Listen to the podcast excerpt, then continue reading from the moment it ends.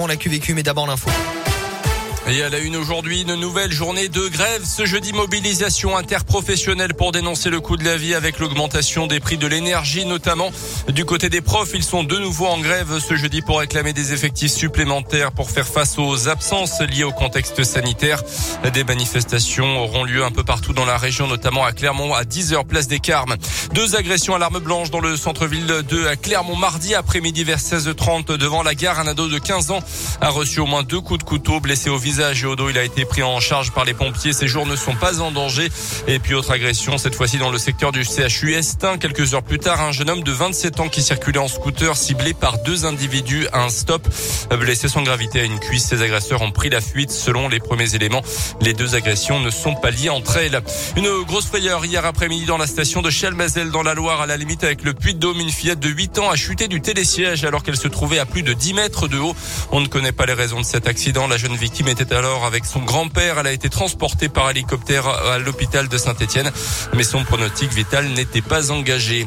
En bref, des peines d'amende avec sursis requises hier contre les gérants d'un élevage de porc de Limoise dans l'Allier, épinglé il y a quelques mois par l'association L214. Les militants avaient publié sur les réseaux sociaux des images choc en décembre 2020 et février 2021, puis porté plainte. Le délibéré sera rendu le 6 avril. La médecine Made in Auvergne-Rhône-Alpes, quatrième de notre série sur les entreprises de la région qui innovent durant cette crise sanitaire. Aujourd'hui, Radio Scoop met en valeur un traitement contre le Covid, celui de Fabentech, une société située près de Lyon. Le laboratoire biopharmaceutique fait partie euh, des 25 projets sélectionnés en novembre par le dispositif France Relance pour relocaliser des produits de santé permettant de lutter contre le Covid. Explication avec Valentin Chenard.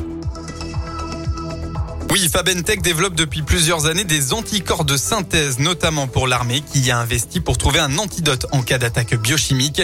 Les anticorps, c'est ce qui permet à notre système immunitaire de combattre les virus. Et Fabentech a réussi à développer des anticorps polyclonaux qui, contrairement aux habituels monoclonaux, s'attaquent à tous les variants du coronavirus.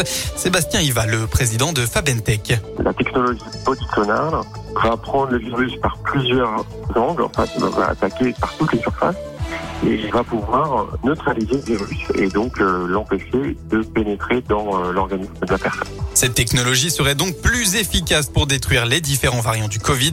Ce futur traitement baptisé Fabenkov serait délivré en intraveineuse à l'hôpital en deux injections espacées de 48 heures. Les premières analyses in vitro et sur des chevaux montrent que le traitement neutralise les variants du Covid et les mois à venir seront importants puisque les prochains tests seront faits sur des êtres humains.